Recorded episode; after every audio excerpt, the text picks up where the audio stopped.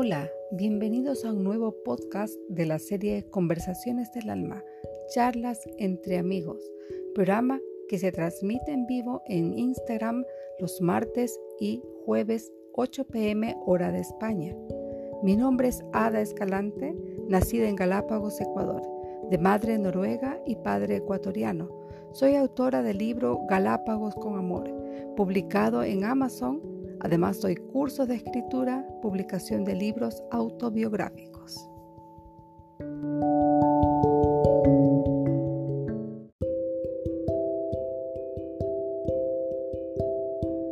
Bienvenidos a un nuevo podcast Conversaciones del Alma.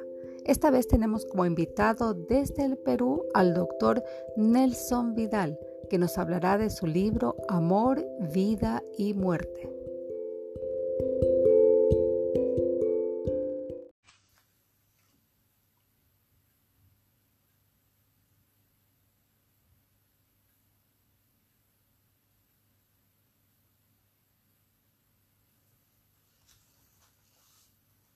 Muy buenas noches, les saludo a Ada Escalante desde Oslo. Muchísimas gracias. Este día, Sara González, sí. bueno, este día eh, quiero saludarles primeramente. Gracias Nelson por estar tan rápido conectado. Mi nombre es Ada Escalante y soy la autora del libro Galápagos con Amor, que fue bestseller en Amazon en el año 2020. Muchísimas gracias por conectarse otra vez más a esta charla tan amena que vamos a tener hoy con el doctor Nelson Vidal desde el Perú. Les sigo anunciando mi próximo libro, lo tengo solamente en hojita de papel todavía. En mi próximo libro está en preventa, saldrá en el mes de agosto, agosto aproximadamente. Les insto a que lo compren ahora en preventa porque está mucho más barato y así me ayudan también a promoverlo un poquito más. Eh, les cuento también que tengo un curso de escritura a punto de lanzarse en el mes de agosto. Acabo de, eh, terminar este fin de semana un curso de escritura terapéutica. Muchas gracias a los que asistieron. Me siento muy afortunada de tener gente que me sigue y que quiere ver lo que yo estoy haciendo. Gracias por el apoyo, gracias a todos. Bueno, ahorita en este momento hay tres personas conectadas y voy a darle paso a Nelson ya que Nelson está súper, súper adelantado. Eh, son casi cuatro minutos antes de las ocho. Y bueno, el día jueves también tenemos otra entrevista. Esta vez va a ser con Gustavo Dimas desde México. No se lo pierdan, un empresario súper, súper eh, bueno. Van a ver, va a venir con muchos tips para los empresarios y van a ver. Bueno, aquí, sin más demora, nuestro amigo doctor Nelson. Aquí soy.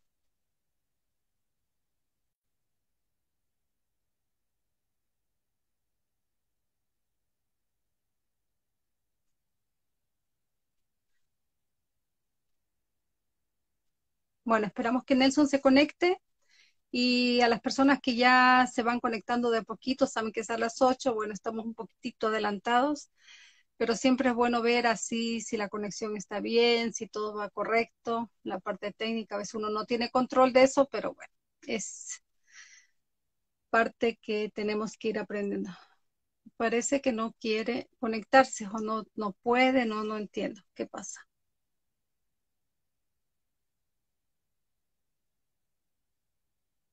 Hola, hola Carolina, ¿qué tal? Qué gusto. Muchas gracias por conectarte. Gracias. Hola. Pero Nelson, eh, por favor, eh, ven, te invito de nuevo. Trata de entrar de nuevo, por favor, Nelson.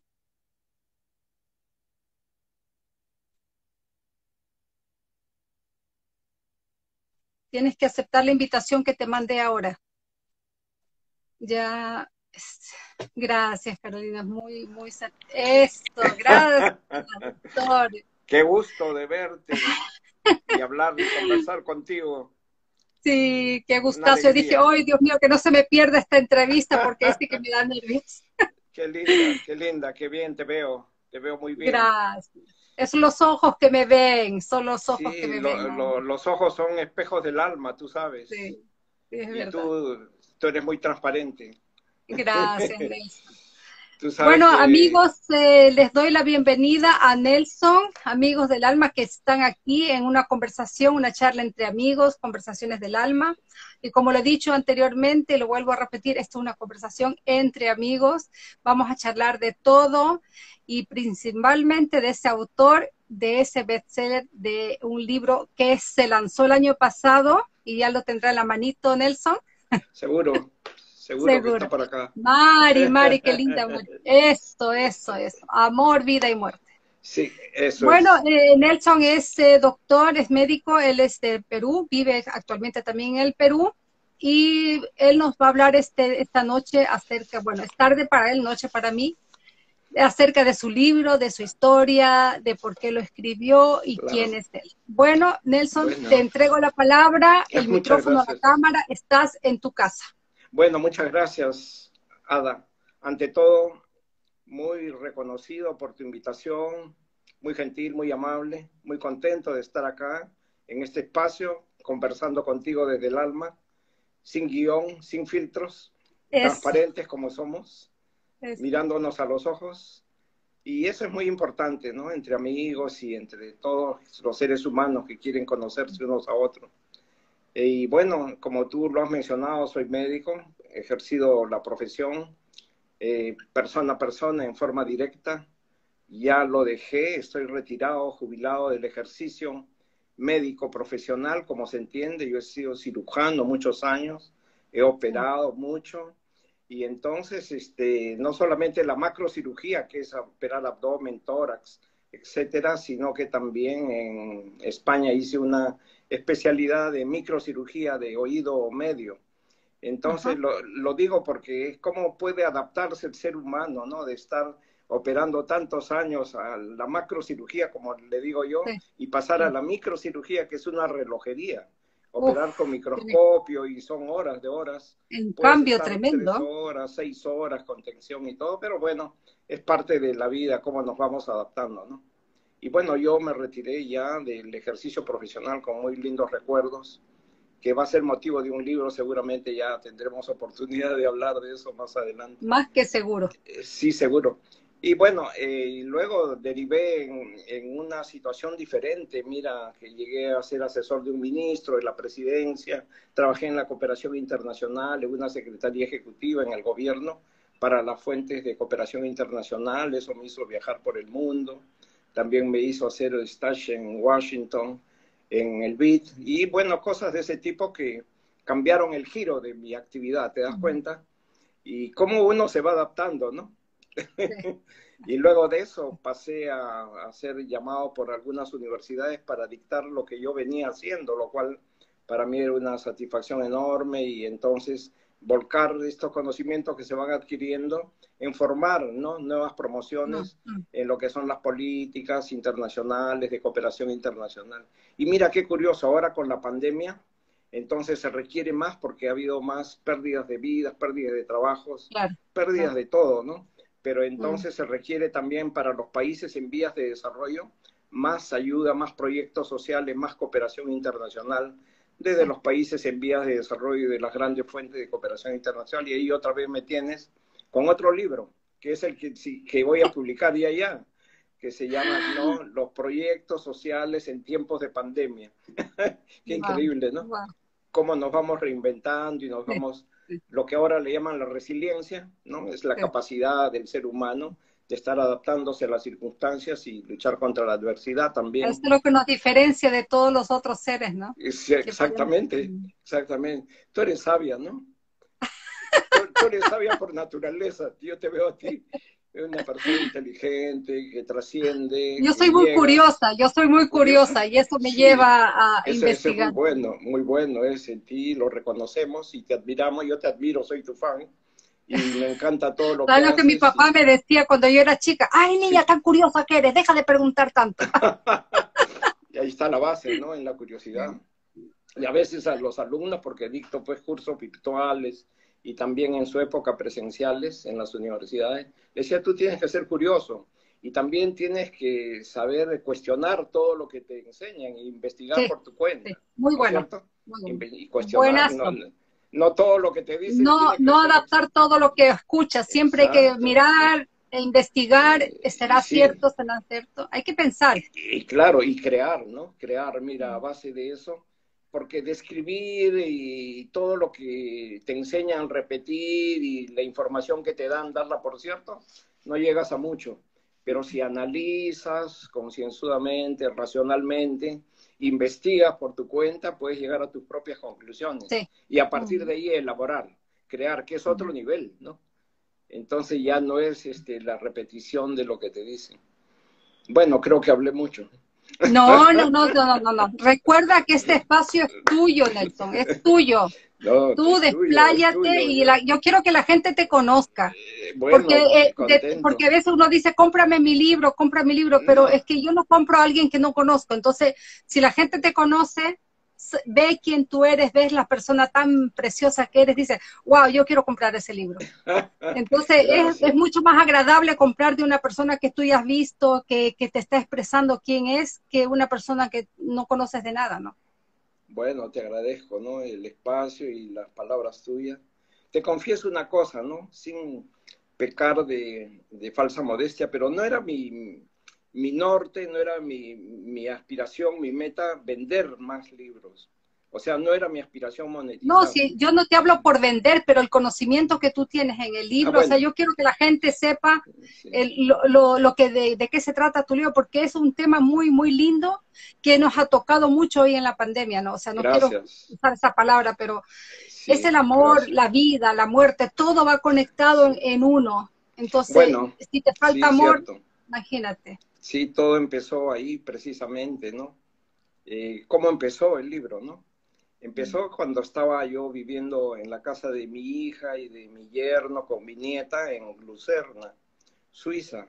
Con mi esposa habíamos viajado, porque yo soy de Lima, tú sabes, Perú. Habíamos viajado para el bautizo de mi nieta que cumplía un año de edad, Sofía, ah, la reina Sofía. Y habíamos viajado a la casa de mi hija Jess y mi yerno Antonello y con Sofía y íbamos por un mes. Y ahí nos agarró la pandemia en ese momento. Mm. Y entonces nos quedamos ocho meses felices, ¿no? Porque estábamos compartiendo con ellos. Pero felices y verla desarrollarse. Sí, muy, muy contentos, sí. Pero ahí surgió un poco la idea. Mira, dice tu, tu hija, Sofía está aquí viéndote. Uy, qué linda, Sofía está viéndome. Hola, besitos, besitos. Ay, qué linda. No, sí, es engreída, la menor, tengo tres nietos. Mi hijo Juan Carlos tiene dos hijos varones que están acá en Lima, Felipente, y nos vemos seguido. Pero Sofía está allá en Suiza, ¿no? Ella tiene la nacionalidad italiana, pero bueno, su mamá es eh, peruana, ¿no? Y su papá es italiano. Bueno, eh, te, te, contaba de que estando allí, muy contentos, mi esposa me dice, ¿y por qué no inviertes algo del tiempo tuyo en escribir un libro que tú siempre has querido escribir un libro? Y te, te, cuento que yo he sido editor de libros que este, en mi promoción hacían un libro, y yo era el editor del libro. En, en, el Congreso de Altura yo editaba el libro, qué sé yo, los grupos en los cuales yo participaba, yo era el editor de libros. ya tenías conocimiento ya. Sí, sabía cómo llevar las cosas. Hola, Humberto. Sí, ahí está Humberto. Humberto, qué gusto. Bueno, estamos reunidos de diferentes países, ¿no? Sí, sí. Tú estás en Noruega, yo estoy en Perú, Humberto está en Estados Unidos, eh, Sofía, mi nieta, está en Suiza, así que rompemos fronteras. no, hay, no hay fronteras. Eso es lo lindo, lo lindo de esto, que todos estamos juntos, no importa dónde. Sí, la otra cosa que es muy linda, Ada, te confieso, nosotros no nos conocemos personalmente, ¿no? Como yo le contaba al Pero como que, como que, como que fuese. Pero es como que si nos conociésemos 10 años o 20 contigo y nos tratamos de con esa transparencia. Un cariño muy grande para ti, Nelson, un respeto para tu profesión y todo lo que tú has hecho. No, por favor, yo he leído tu libro y también me he quedado maravilloso y maravillado, digo, y un respeto. Y ahí veo que está mi nieta también, que está en, perdón, está Querido tío Nelson. Mi, sobrina, Rocío, hija de mi hermana, que ella vive en, Orlando, en Estados Unidos. Mira, cómo estamos conectados, ¿no? Así que tu esposa te dijo que empezara a escribir. Sí, eh, volviendo así, al, me dijo, escribe, y yo le digo, pero ¿de qué voy a escribir? Tengo tantas. Tú siempre has querido escribir, escribe lo que se te venga al corazón, ¿no? A la mente, al corazón. Yo te digo que sufríamos cada día al enterarnos de las muertes por la pandemia en las diferentes partes, ¿no? Siempre, mm. todos los días te enterabas. Y era imposible no sentir algo, ¿no? O sea, personas familiares, pero allegados también, amigos muy queridos de muchos años, y cada día nos enterábamos y era terrible, entonces la muerte, ¿no? Y yo había transcurrido muchos años de mi vida viendo esto de cerca, ¿no? Con los pacientes que inevitablemente por situaciones terminales muchas veces tienen que enfrentar el momento crucial, ¿no? En que dejan la vida para entrar al otro terreno que le llamamos la muerte. Y entonces esto eh, te trae mucho dolor y muchos sentimientos, ¿no? En ese instante pero también eh, encuentras que todo eso se supera a través de un sentimiento mucho más profundo que es, creo, la matriz y la causa de todos los otros, que es el amor. El amor. Todos provenimos del amor, transcurrimos nuestra vida con amor y terminamos también y trascendemos a otra vida, si se quiere, los que somos creyentes, pensamos eso, ¿no? Una vida mejor, pero con amor. Y cuando eso lo, lo, unes, que en tres palabras fuertes para mí, amor, vida y muerte, entonces encontraba que el amor trasciende todo, trasciende todo, cruza todo horizontalmente, y si le pones amor a todo lo que haces durante la vida, el momento sublime, el momento trascendente en que pasas a otro estado, que es la muerte, pues puede también vencerse con amor. Entonces, esa es un poquito la esencia, ¿no? Y para eso, ¿cómo llevarlo, digamos, a la, a la lectura, ¿no? De un libro. Mm. Y entonces, eh, siguiendo algunos consejos, eh, dividí un poco las, los recuerdos en siete capítulos. Dijeron, mm. siete es un número mágico. Ah, bueno, hay que hacerle caso a ese consejo.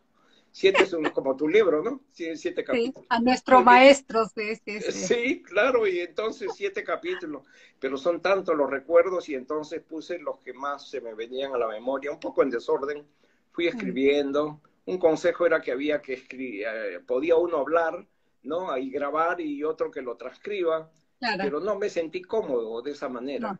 Hice un intento lo sentía muy frío, como en cambio escribiendo, tú te, igual, te, sientes mejor, ¿no? Y, y, otro que vaya reaccionando, más bien, eso ayuda mucho, ¿no? Otro reacciona a lo que escribes. Yo me, emocionaba cuando alguien me decía, me has hecho llorar. Sobre mm. todo personas muy, muy unidas a mí, como mi hermano, otros que conocen la historia, que yo iba escribiendo. Pero no escribía igual que tú ficción, sino casos reales, la vida, lo real, ¿no? Porque entonces este, muchos creen que yo he escrito una novela y no, son experiencias reales. A diferencia tuya, que tú narras la vida de tu madre y todas las vicisitudes y tú eres parte de eso, ¿no es cierto? Esa es parte tuya y tú eres parte de ella y le rindes un homenaje muy sentido a tu madre. Y yo te felicito y te quiero mucho también por eso. Yo también quería rendirle un homenaje a mis padres. Yo le dedicaba un capítulo a mi padre, un capítulo a mi madre, pero cuando lo vuelvo a mirar está en todo, está en todo, en todas partes. Y hasta ahora están conmigo. Ellos ya no están físicamente, pero están acá conmigo, en mi corazón, en mi pensamiento, y los llevo permanentemente, ¿no? Mm. Entonces, eh, fui plasmando eh, capítulo tras capítulo sobre episodios que me ocurrieron y que me tuvieron muy cercano a mí personalmente a la muerte. Mm. Cuéntanos de eso cuando casi te ahogas, cuéntanos. y yo lo leí. ya lo leí. Sobre las olas, sobre las olas. es el primer capítulo porque un poco que los ordené eh, secuencialmente, ¿no? cuando yo tengo los años y todo, pero no los puse porque quería que sea un libro permanente, que pudiera ser leído en cualquier momento y no relacionado con fechas. Pero yo era, finalizaba el internado de medicina en un hospital y una guardia muy cansado, ya quería ir a mi casa a descansar, pero habíamos contraído un compromiso con un amigo que éramos internos de medicina. El último año de la medicina es un hospital, vives casi un hospital, ¿no? Y entonces haciendo prácticas, como se dice, y ahí vas aprendiendo y vas eh, trabajando. Y se había eh, contraído un compromiso con dos amigas. Y las amigas, este, tú sabes que a esa edad estaban también buscando internitos, ¿no? Como decían, y nosotros amigas, y entonces fuimos a una playa. Y en el carro de ella nos llevaron a una playa media desierta. Acá, quienes conocen Lima, hay una playa que se llama Punta Negra. Punta Negra porque tiene una roca negra ahí entrando al mar, pero es una playa que después yo ya he podido descubrir que era muy peligrosa. Mucha gente se ha ahogado ahí. Después, después de eso, yo he guardado artículos, hasta ahora los tengo, donde se ahogaron en Punta Negra, fue a nadar y y se ahogó en Punta Negra. Y yo en esa época. Qué bueno que no lo leíste antes, porque si no, no hubieras ido No iba, no iba. Oye, qué gracioso ahora, ¿no? Pero en ese momento, bueno, eh, quise, quise dármelas de nadador, yo era buen nadador, ¿no? Me quise dar, demostrar mi, mis habilidades y me fui. y, oye, es increíble la fuerza del mar, cómo te agarra, te atrapa y te jala. Hay que respetar. Hay que respetar eso ahora, mucho. Ahora, ahora, después de eso la respeto mucho, pero en ese momento era mm. imprudente, como joven mm. imprudente, y me agarró y me llevó y me llevaba y me llevaba y yo decía, acá me muero, ¿no? Y lo primero que se me venía a la cabeza y mis padres, o eh. sea, ellos me habían dado todo a mí y yo era... Todo el sacrificio de tanto estudio, imagínate, tirado ahí. llegando a la meta y de repente murió ahogado. Oye, yo no sé de dónde te salen fuerzas, dice, la adrenalina se descarga y te hace adquirir una fuerza descomunal que seguramente no la tienes en, una situación normal, no la tienes, ¿no?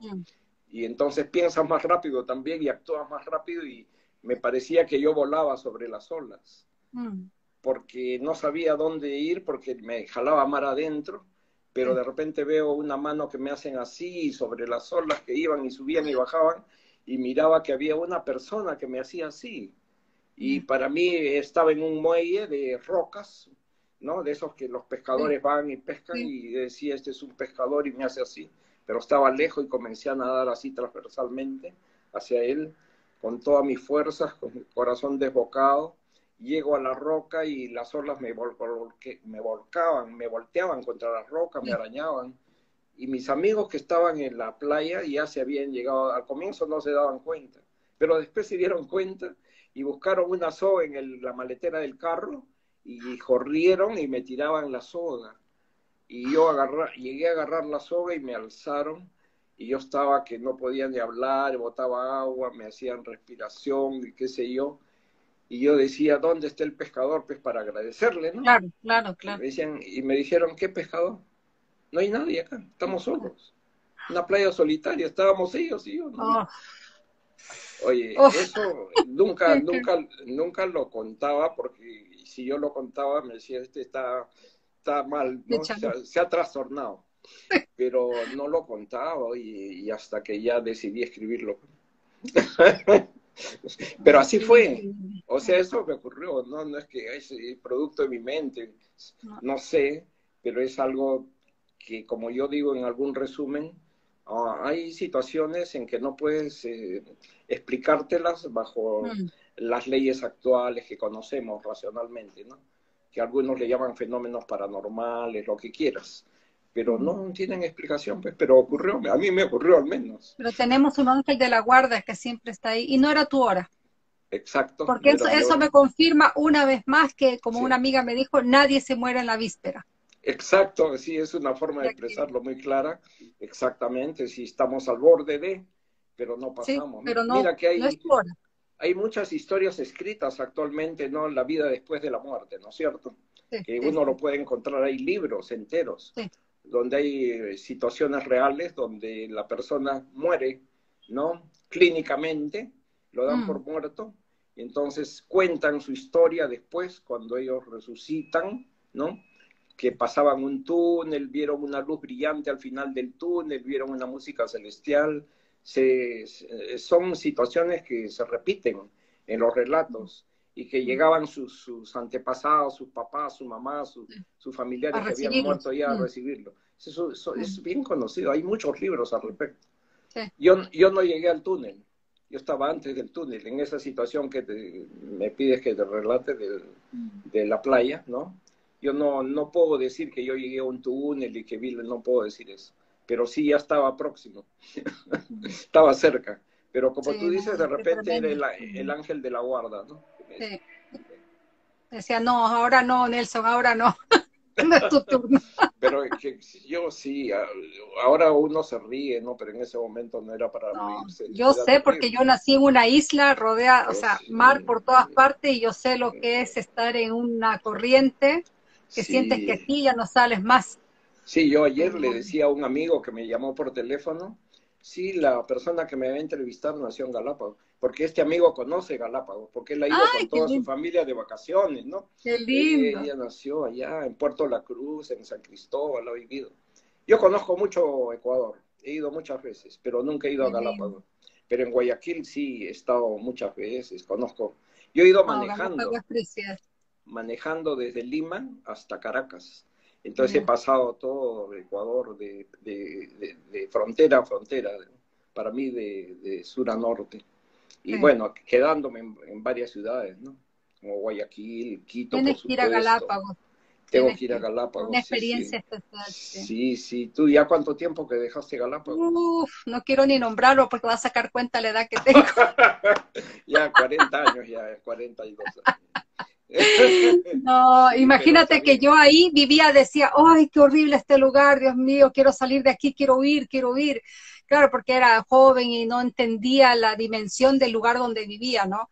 No teníamos internet, en ese tiempo no había internet tampoco, pero no teníamos televisión, lo único era la radio, entonces era, ¡ay, salir, salir, salir, salir de aquí! Ahora cuando ya pasaron tantos años, digo, Dios mío, qué paraíso que vivía yo, qué paraíso. Sí, sí, sí, sí pero piensa volver algún momento a no, no, no, a vivir pero a, pero a Chile sí vas a ir. No, porque aquí mi esposo es chileno, entonces yo no tengo ya... no ya Noruega, Noruega ya es mi patria, ¿no? Tantos años acá, o sea, mi corazón siempre va a pertenecer a Ecuador, siempre. Ah, pero ya mis hijos grandes acá... Ya, claro. ¿Tienes dos hijas? Dos hijas, sí. Una de 38 y una de 16. Felicitaciones, que ha sido graduada hace poco. Sí, linda, mi bebé. Miré el Facebook que toca muy bien y canta, toca el piano. Sí, precioso. no es porque sea mi hija, pero tiene un, arte con la música y los patines. Sí, qué lindo, ¿no? Que has hecho una linda familia. Yo te decía que si vas a Chile, porque si vas a Chile, hay una canción. Ah, no, ahí estaré, ahí te voy a visitar, por supuesto.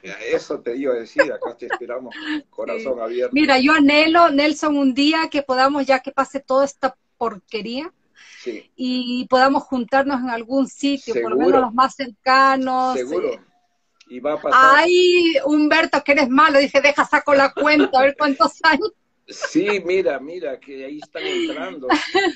Hay varios amigos. Hay un montón de gente. Tú has batido el récord de mis entrevistas, no Puede ser. El récord, sí. Ahorita hay 22 personas? de mi lado hay 22 personas. 22 personas, mira, sí, yo conozco a varios de los que estoy viendo. Sí, sí, casi todos son tuyos, casi todos. son míos, son, si son míos, son tuyos. no, y te digo, imagínate podernos encontrar, eh, por lo menos la asociación. Claro. Mira, sí, hija. Amigo, estar de irnos a algún sitio. No, tenemos que encontrarnos en algún momento. Ya estamos ahora. Ya sea en, España, en, Perú, en México, porque hay mucha gente de, la asociación que están en México. Muchos están en México. Sitio, pero que nos vayamos. Tenemos que encontrarnos, tenemos una, amistad muy Tenemos esa misión que estar juntos un día y, contarnos y autografiarnos todos nuestros libros, porque ya no va a ser uno, sino varios. Encontrarnos, mira, mira, que nos conocemos virtualmente, nunca nos hemos visto face Ya va a ser un año. un año, sí, pero nos conocemos como toda una vida, ¿no? Con esa amistad, esa confianza, esa alegría. Y yo te agradezco mucho porque si vienes a Lima, ya sabes que nos vamos a Machu Picchu, comemos ceviche, acá se come muy bien también, en todas partes. Sí, sí, yo sé, yo tengo amigos peruanos acá, ¿Ah, sí? Uf. Uy, la gastronomía peruana ni hablar, está de moda. Mundialmente conocida. Así, qué bueno, qué bueno. Aquí se está dando recién a conocer la, comida peruana y es pero de renombre aquí. sí, sí, en todas partes hay restaurantes peruanos ahora. He estado en varios lugares del mundo y he visto restaurantes peruanos. Edgar González dice, reitero Ah, Gerardo, Edgar Gerardo González, sí, es un amigo, es un león. Tú sabes que pertenezco pues al club, la Asociación Internacional de Clubes de Leones, ¿no? Y ahí tenemos también una hermandad, una comunidad, porque nuestro, nuestro afán es el servicio desinteresado, voluntariado, ¿no? O sea, todos estamos pensando todo el tiempo en servicio, ¿no? Y lo hacemos por amor a la humanidad. Siempre hay personas que necesitan algo. Aunque sea una caricia, una palmada, y si es algo más. Pero Nelson, es que esa, yo creo, esa es la misión que todos los seres humanos tenemos en la vida, el dar. Cierto. El, dar el día que tú dejes de dar, sí, ya te estancaste. Es algo que ya se paraliza en ti. Ahí está nuestra amiga María Julia, tu paisana. Compatriota peruana que ahora vive en Montreal, en Canadá. Pero que ama también al Perú y ella sabe muy bien lo que es el ceviche peruano. muy bien, qué gusto pues que estamos unidos acá y con cuántas personas que son de amistades y también familias. Tengo acá sobrinos que estoy viendo de la universidad también, Marisa Cornejo, Tulio Sánchez, un gran amigo de muchos años, en fin, mi hermano Hugo, etcétera, etcétera. Pero muy bien, y muy agradecidos a todos por unirse y compartir este momento tan lindo contigo. Qué lindo. Qué lindo, cómo la tecnología nos lleva a este punto ¿eh? de poder estoy maravillado, ¿no? Algunos amigos me escribían, pero dame el link para entender que en Instagram es diferente a Face o, Ahí o, a, Zoom, entra, sí. Pero es que, ¿qué te digo? Acá en Perú más este, está el Zoom, como en todo el mundo, ¿no? las, redes se usan más este, el Face, el Facebook. Y el Instagram está entrando, claro, pero como que eh, no todos lo, lo conocen exactamente. no, para mí también es nuevo, te digo en eso, porque yo hace un año atrás Instagram era como, es para los jóvenes, para los jóvenes, para los jóvenes. No, es para todos. Así que dije a mi hija un día, por favor, enséñame. No, pero si mamá aplasta aquí, aplasta aquí. Y le digo, ¿pero qué? No entiendo nada. Hasta que ya dije, no, me lanzo. Y me fui con todo. Sí, mira, dos amigos, uno de Uruguay y otro de Guatemala, me dicen, por trabajo no lo voy a poder ver, pero después lo voy a poder ver. Sí, le sí, sí, sí. Ah, Indiferido lo puedes ver. En YouTube. No, no, y lo puedes ver en Instagram, IGTV, ahí se queda grabado. Está, claro, ahí quedan en Instagram. Espérate que yo lo subo a YouTube, después hago un podcast de esto. Un podcast. Y también lo paso a Facebook. Eh, yo te felicito cómo has podido desarrollar todas esas herramientas modernas, si se quiere, que son de actualidad. Como te digo, la curiosidad me mata a mí. Tú, tú, debes haber sido la primera alumna en tu colegio, en el salón de clases. Sí, ¿cómo lo sabías? Porque te veo a los ojos, pues. Eso, eso, no te he dicho que los ojos son el espejo del alma. Mira, yo tenía ese problema en la escuela en la escuela primaria tenía ese problema porque siempre me sacaba las mejores calificaciones, siempre fui abanderada, siempre el bien, siempre bien. y claro, y, eso causa un poquito de envidia, ¿no? En los compañeros. Ay, que siempre tú...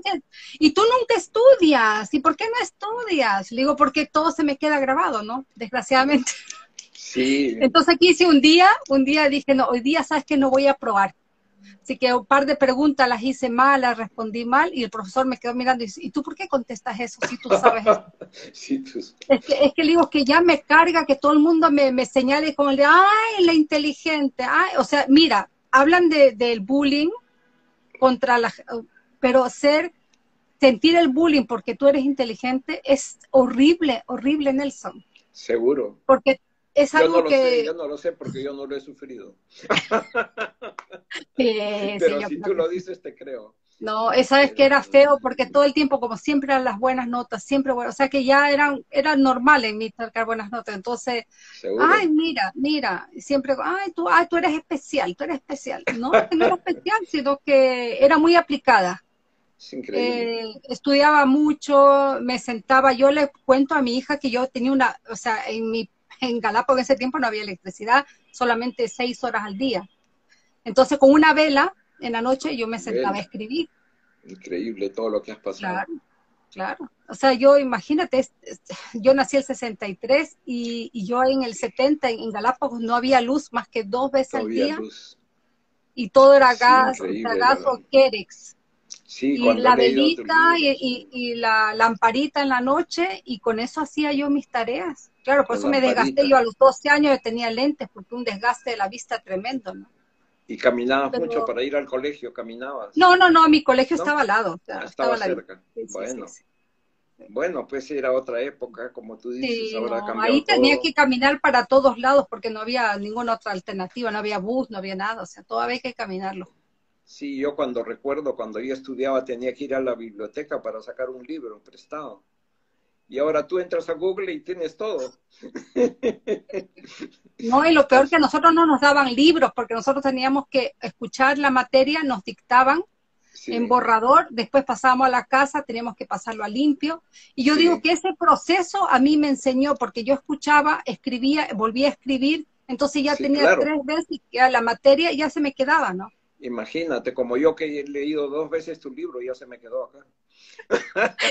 y sabes lo que, lo que yo era, yo le saqué provecho mucho a esta cosa de, de, tener un poquito de inteligencia. Yo le decía a mis compañeros, no quieren hacer tareas, ya yo les cobro. no te... Sí, yo, yo cobraba por las ¿Ah, tareas. ¿Qué, te crees? Que iba a ser gratis. qué buena, qué buena. Pero hasta que me descubrieron, porque el profesor dijo, esta tarea no la hiciste tú. Sí, no. No, sí, sí, a ver, hazla aquí de nuevo.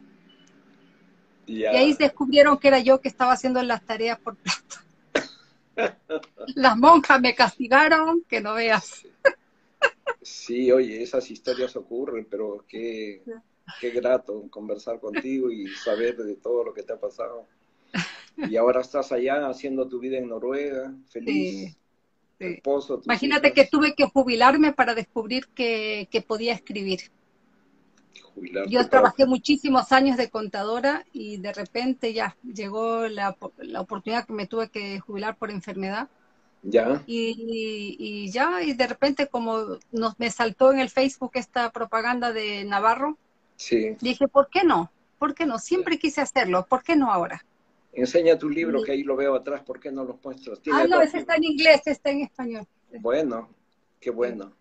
Ahora sale en noruego, ya después de un año he luchado mucho para sacarlo en noruego porque, bueno, toda mi familia de parte de madre está acá, ¿no? Están allá. Y todos quieren leerlo, nadie quiere leerlo en inglés. Yo quiero en noruego, lo quiero en noruego. Entonces, primera vez creo que eh, en, el, en nuestra asociación va a tener un libro en tres idiomas.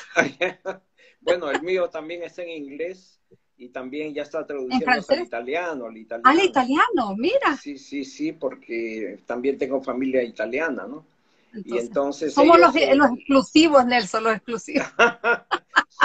es, es, más fácil del italiano, ¿no? Lee en español también, ¿no? Se puede entender pero hay cosas que no, los modismos, esas cosas. ¿no? Sí, sí. Una prima mía lo compró en inglés, pero me dijo, no, yo lo quiero en noruego. Me dijo, ya, ya, ya va a salir, va a salir, ya va a salir. Sí, bueno, está muy bien, ¿no? Y, así somos internacionales. y entonces, eh, pero lo increíble para mí es cuando veo en Amazon como el libro se está vendiendo en India, en Australia, en Japón, lugares que yo no hubiera pensado nunca que podría llegar ¿no? con, mi, con mi libro. Y eso para mí este, significa algo muy importante. igual que tú, estamos trascendiendo a nuestro tiempo. Eso para yo lo que, lo que yo pienso, lo increíble es que mi mamá siempre me decía, escribe, escribe, escribe. Y decía, no, después, después. Y ahora pensar que mi mamá vivió una vida anónima, con todo su dolor, con todas las cosas que pasó, y ahora de repente lo han leído, pero cualquier parte del mundo. Es, es un gran homenaje que tú le haces a tu madre. Igual como yo lo hago en un capítulo a mi padre, otro a mi madre, ¿no? Lo maravilloso que han sido los padres con nosotros. Qué cosa más linda, honrar a sus padres. Honrar, Y, no es que ya murieron y ahí fueron, ¿no? Sino que ellos están permanentemente y viven en nosotros, en nuestro corazón, en nuestra Te dejaron un legado que es la educación, lo que impartieron. Sí, y yo acá como ya conozco el camino de la editorial, yo no paro hasta poner el libro en la Biblioteca Nacional del Perú. Y eso, eso va a quedar ahí por siempre. Sí, por supuesto. Eso lo pongo, lo pongo en la biblioteca. Sí, porque no es complicado, es fácil y ahora se hace todo muy rápido. Y eso, entonces trasciendes a tu momento. Sí, no, es muy bueno, muy bueno. Imagínate el legado que tú le estás dando a tu familia, a tus hijos, a tus nietos. Precioso. Bueno, y la familia que tú mencionas es el mayor valor que podemos disfrutar. No hay cosa más linda.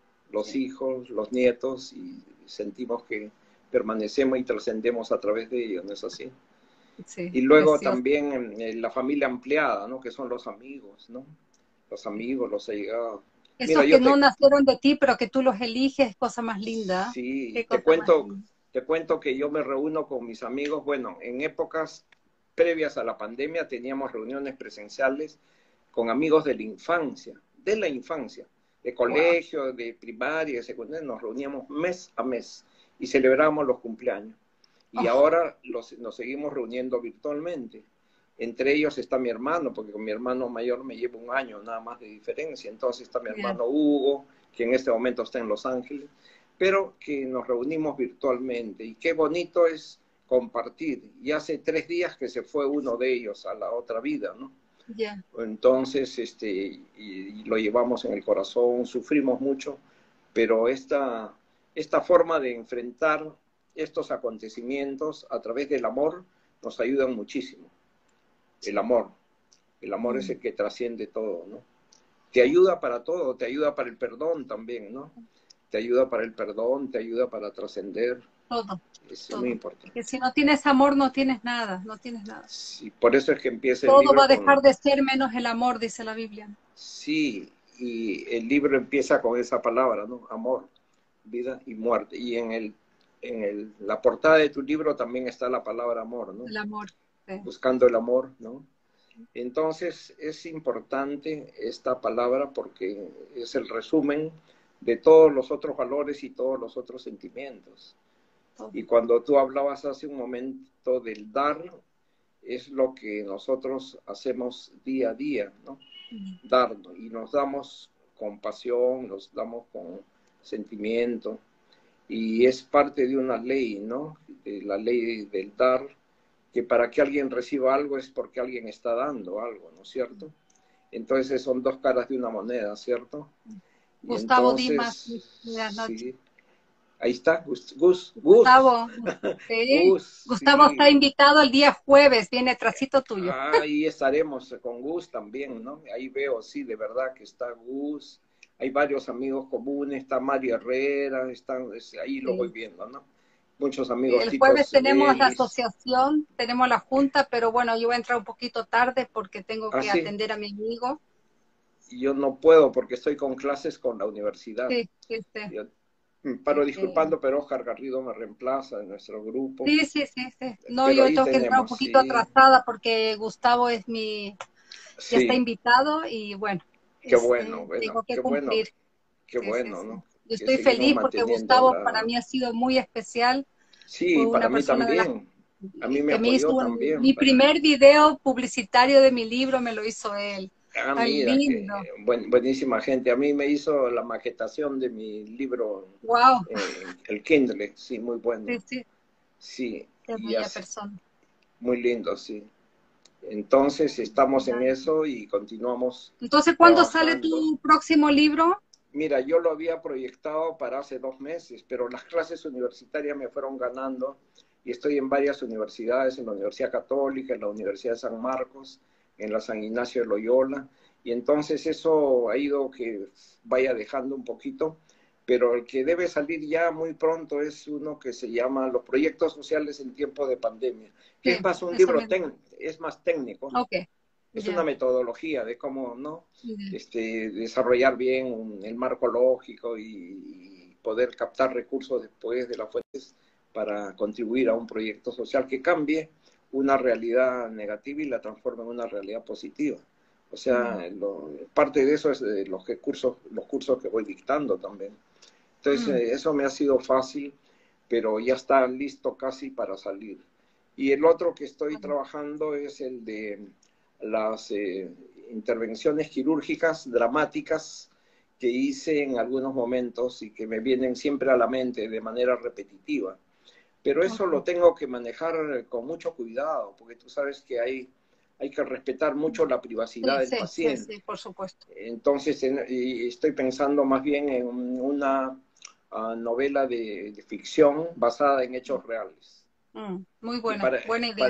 claro, entonces para eso llevé un curso en la universidad, en la Universidad Católica llevé un curso que se llama Escritura Creativa, que creo que tú también has llevado un curso de Escritura Creativa. Este fin de semana.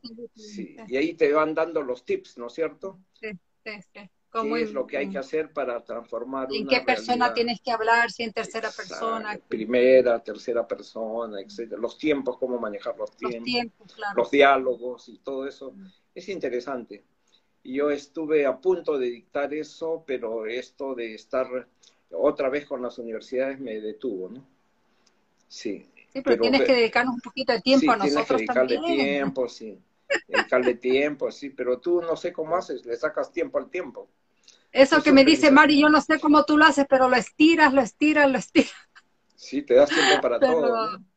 Es que lo que sé, cuando uno tiene pasión por algo, yo no sé, es que a uno le, le cunde el tiempo, pero de una manera increíble, increíble, porque uno no se agota, está siempre con ánimo, con energía.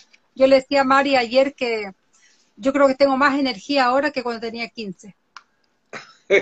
No, sí es increíble, porque antes yo pasaba cansada, agotada, que me dolía aquí, me dolía allá. Ahora como estoy tan ocupada, no tengo tiempo ni que me duela nada. Es lo que pasa cuando haces algo que te agrada, ¿no? Sí, sí, es te verdad. Cuento, te cuento que yo, yo nunca, y eso que te digo es real, nunca sentí que yo trabajé. Porque toda la vida que he trabajado, yo sentía como que Hiciste lo que, quisiste, ¿no? siempre lo que me gustaba y disfrutaba lo que hacía y ayudar a un paciente, ayudar a otro. El estar en el Club de Leones, en hacer una carrera paralela que me llevó a sitios impensados en el mundo también. Pero siempre hacía lo que me gustaba. Y entonces nunca, cuando me dicen tu trabajo, nunca lo sentí como algo pesado, ¿no? Como una carga, ¿no? Mm, mm. Sino como algo que me gusta. Imagínate toda esa gente que tiene que ir a su, que tiene que ir a su trabajo y dice, oh, tengo que ir a están consigo, oh, que estoy muy cansado, estoy agotado, ¿no? No, yo me levanto en la mañana y digo, no, tengo que hacer, estoy así todo el día como eufórica, ¿no? Sí, qué bueno, y mi marido me dice, a ver, cuéntame algo de ese mundo virtual donde tú estás ahora. el mundo virtual, es el mismo. Sí, pero es que esa, esa energía que tú dices se contagia también, ¿no? Es contagiante el entusiasmo, la energía, la pasión es contagiante. Y eso hacen los líderes. Pues. Los líderes llevan adelante sus ideas, sus sueños, los convierten en realidad, ¿no es cierto? Un amigo me decía, ¿tú sueñas de día o sueñas de noche? Si sueñas de noche te vas a olvidar al día siguiente lo que soñaste. Pero si sueñas despierto, eso es eh, un sueño que... Es visual, para mí no es un sueño, es visualización. Es una, visión, es una visión que tienes que transformarla en meta poniéndole números y poniéndole fechas, o sea, plazos y O sea, tienes lo cualitativo, pero tienes que ponerle lo cuantitativo con números y luego lo temporal, o sea, fechas. Y ya es una meta a la cual tú te diriges. Y una vez que logras la meta, empiezas con otra. O sea, no es que porque ya llegaste ahí ya se acabó el mundo. No, no, no, no, no. ya dejas de vivir. Si, te conformas con eso, olvídate. el, el empezar otra, ¿no? Sí, sí, sí son como... yo a veces digo que yo no puedo parar ahora porque tengo tantas cosas en mi cabeza que digo es que sería como un desperdicio estar ahí como mirando tele todo el día sin hacer nada. No, no podría, no podría, no podría. Ya lo creo, sí, sí, claro, hay que seguir, ¿no? Como decía, eh, nosotros tenemos eh, como norte en Los Leones el servicio, el servicio humanitario, pero no podemos hacer servicio eh, si no somos unidos por la amistad, porque estamos unidos en clubes de leones o en asociaciones, ¿no? La Asociación Internacional tiene clubes y los clubes tienen los leones, los socios. Entonces, estamos unidos por amistad y hacemos servicio. Pero entonces el servicio y la amistad son como dos gaviotas que vuelan juntas, sin hacerse sombra la una a la otra, en busca de un horizonte. Y una vez que lo consiguieron, buscan un nuevo horizonte para seguir remontando su vuelo, ¿no? Entonces es una metáfora muy linda como para poder seguir haciendo lo que estás haciendo, ¿no? El servicio a través de la amistad y buscando nuevos horizontes. Ahora en el camino nunca surgen, eh, nunca dejan de surgir un conflicto, una situación, ¿no? Que es parte de la vida, ¿no es así? Pero hay que saber superarla. Como tú relatabas hace un momento, el celo, la envidia, a veces el egoísmo, ¿no? Eso existe porque es el ser humano pero tenemos que saber manejarlo con inteligencia, los mecanismos de defensa psicológicos y llevar adelante las cosas, ¿no? Y trascender y pasar eso, superarlo, ¿no? Nunca una ofensa te puede llegar si tú estás acá y la ofensa se queda acá. No te llega, ¿no? No, no. Eso me enseñó mi, pasa de eso realmente, o tú superas esas cosas, ¿no? Eso me enseñó mi madre, a tener una estima tal que no te llega a una situación más baja que la tuya, ¿no? Simplemente ahí se queda, ¿no? Y tú sigues el camino, ¿no? A mí me da pena cuando la gente comienza a hablar mal de mí, o sea, yo he escuchado cosas, ¿no? Pero me da pena, me da pena más que todo porque digo pobre persona, porque... Claro, te da pena por ellos. Eh, claro, o sea, qué pena por ellos, ¿no? Porque dice, ay, pero que lo que tú estás haciendo lo hace todo el mundo. Lo que Sí, sí, es verdad, todo el mundo lo está haciendo, pero lo estoy haciendo yo. y no todo el mundo lo hace tampoco, como ella dice. Mira, esas cositas que ocurren a veces son como piedras en el río, ¿no? Un amigo me decía, nosotros somos como el agua del río que va en busca de su meta, que es el océano. somos el agua del río que va transcurriendo a través de un cauce para en busca de la meta que es el océano. Pero en el camino el río tiene piedras.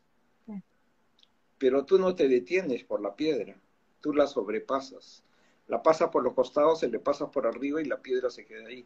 Y tú ni siquiera volteas a mirar dónde está la piedra, porque la piedra seguirá siendo piedra y se seguirá quedando ahí, en ese sitio. Simplemente tú sigues tu camino y vas hacia adelante en busca de tu meta, ¿no? que es en ese caso de la metáfora el océano. Y esas eh, formas de ver las cosas, pero que nos enseñan, ¿no? Y yo siempre estoy buscando una metáfora de ese tipo que ilustra gráficamente mejor lo que queremos, ¿no? Como la Madre María Teresa de Calcuta, que nos decía el que no vive para servir, no sirve para vivir. Qué bonito para retratar ¿no? el pensamiento de, de una persona y cosas de ese tipo que nos llevan adelante. Mira, me acaban de soplar, me acaban de soplar en este momento que estás de cumpleaños mañana. ¡Uh! ¿Quién te sopló? Pero qué belleza, feliz cumpleaños por adelantado, qué honor. qué honor haberte tenido aquí conmigo. muy contento, es como festejarlo de antemano. Muchas gracias. Qué lindo, qué lindo. Muchas gracias, sí, sí, acá lo celebramos en pandemia, pero muy bien. muy tranquilo. sí, en familia seguramente, ¿no? Mis, hijos, nietos. Mi esposa, mi esposa también está acá compartiendo el espacio, dice Gris Vidal. Gris Vidal, ahí está. Mi esposa, JC Vidal es mi hijo Juan Carlos y Jessica es mi hija también, ¿no? Entonces ahí está la familia. las personas que sufren por lo regular hacen daño, sí, es verdad. Las personas que están sufriendo son las que hacen daño. Sí, sí, tienen un, karma que están sufriendo, ellos sufren más, ¿no? Ellos hacen daño, pero hasta donde pueden hacerlo. Mira, el, el conflicto es parte de la vida, es parte de la sociedad. Y justamente estaba leyendo a una historiadora ayer que decía los mayores cambios surgieron de los conflictos, de los grandes conflictos de la humanidad han surgido mm. los grandes cambios. Así que no, no le corramos al conflicto, simplemente veamos que a partir de ahí surge algo, ¿no? una situación muy conflictiva como esta que estamos viviendo ha producido también cambios. Hay situaciones muy negativas, gente que ha perdido su trabajo, que ha perdido vidas, que ha perdido familia, que han perdido muchas cosas, pero mm. no se ha perdido esa voluntad y esa actitud de ser y de ser mejor y de trascender.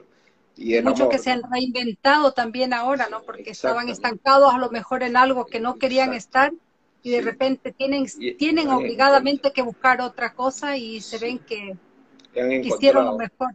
Han encontrado una nueva, un nuevo rumbo, ¿no? Y se han abierto nuevas, nuevas ventanas, nuevas posibilidades y eso también hay que apreciarlo. Yo creo que todo hay que verle el lado bueno, positivo de todo, porque si nos enfocamos en todo lo negativo que ha sido este último año, eh, no, no, no vamos a terminar jamás.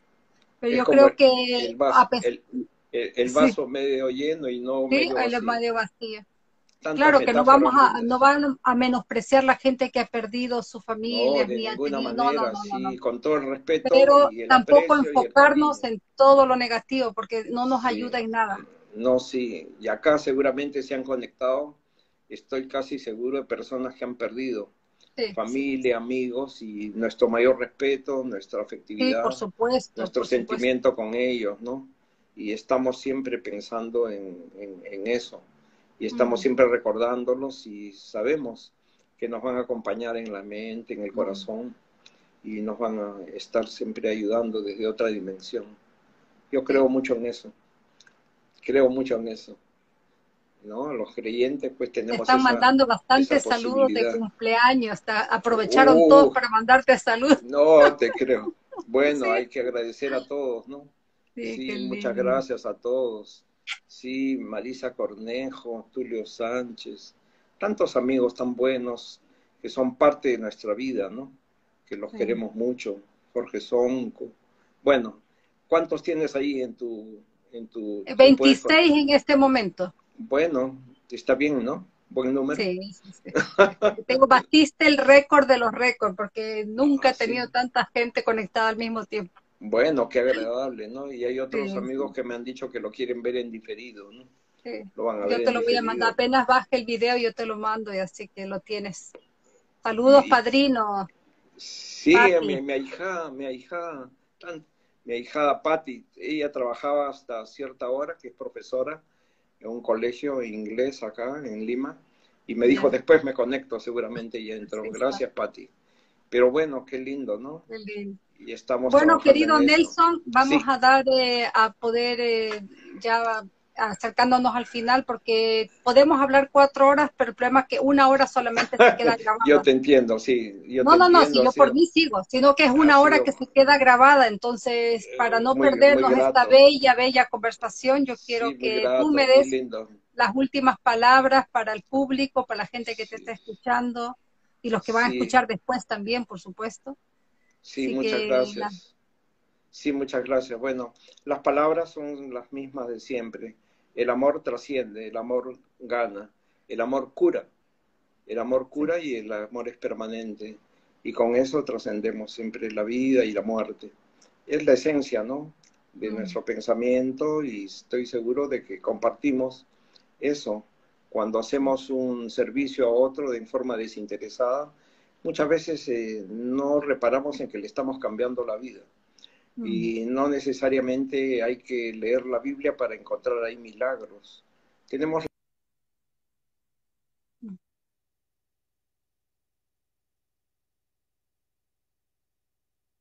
Se te fue un poquito la voz ahora.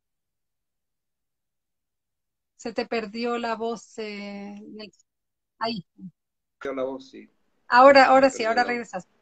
Imagínate, Imagínate una persona que tiene cataratas y que no tiene recursos para operarse y que tú logras hacerla operar y no le cuesta nada. Simplemente le cambiaste la vida a esa persona.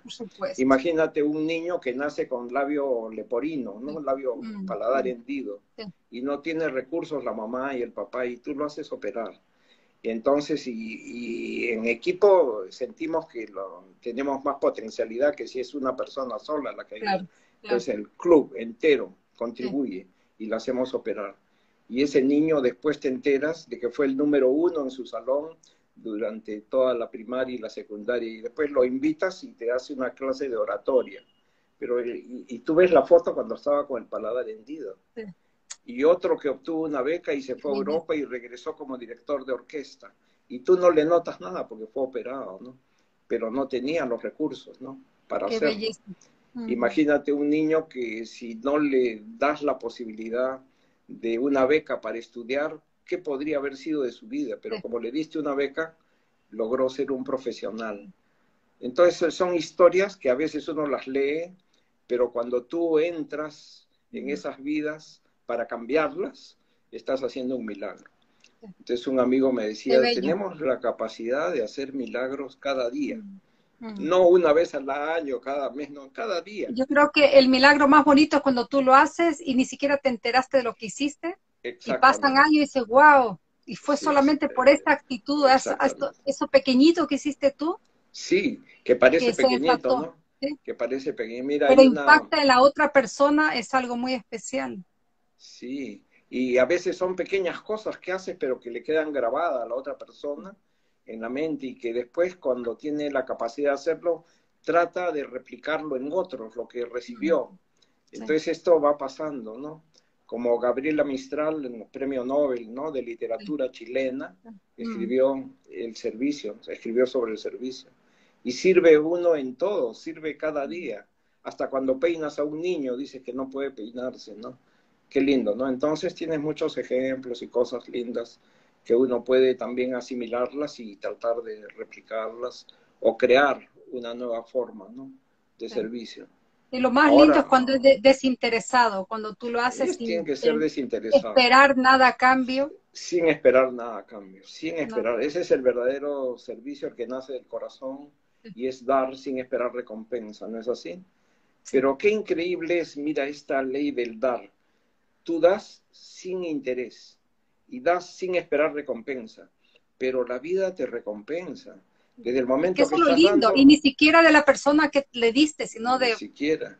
de, una persona que ni siquiera te das cuenta quién es. recompensa. Mira, la primera recompensa que tienes es la satisfacción. O sea, tú das y dices, no, yo no espero recompensa, pero tienes la satisfacción. Y eso alimenta tu alma, alimenta tu espíritu. Es el mejor y alimento. te da ese ánimo de seguir y seguir y seguir. Completamente. Y eso entra a las células. Es una... es una energía. Einstein decía, si sumáramos las energías de cada persona, podríamos hacer una bomba de energía que sería no una bomba atómica, sino la bomba del amor. Imagínate una bomba que explosionara, que es la bomba del amor. Porque cada uno de nosotros, todo, todo, todo somos generadores, ¿no? De energía. Y entonces él cambia en su fórmula famosa, la energía MC al cuadrado la pone con energía de amor. Y esa es una carta muy linda que ha trascendido a su hija, de Albert Einstein, y la hija la publicó muchos años después. Pero entonces el amor, en resumidas cuentas, serían las palabras que yo tendría para señalar como palabra final de esta linda entrevista que te agradezco como la palabra clave, fundamental para todo lo que hacemos. Y muchas gracias. Y te agradezco a ti por el placer para mí. Ha sido un honor tenerte aquí, Nelson, y ojalá que no sea la última vez. No, cuando saques tu próximo libro, ahí estaremos enganchándote para traerte de vuelta. Y ya tengo mi, cupo lleno hasta octubre, así que Seguro, sí, es un éxito tremendo. Sí, qué bueno. no, lindo, lindo. Placer de tenerte y de haberte conocido más todavía de lo que ya te conozco. Y algún día estaremos juntos, nos abrazaremos. Seguro, seguro que sí, estamos así. ya un amor muy grande. Gracias. Un beso muy para grande ti, para, ti. tu familia. y un feliz día mañana, que lo hemos celebrado un poquito antes. Gracias. Y que lo pases súper, súper lindo mañana. Gracias, Ada. Te agradezco mucho, del corazón. Chao. Adiós. Nos vemos. Adiós.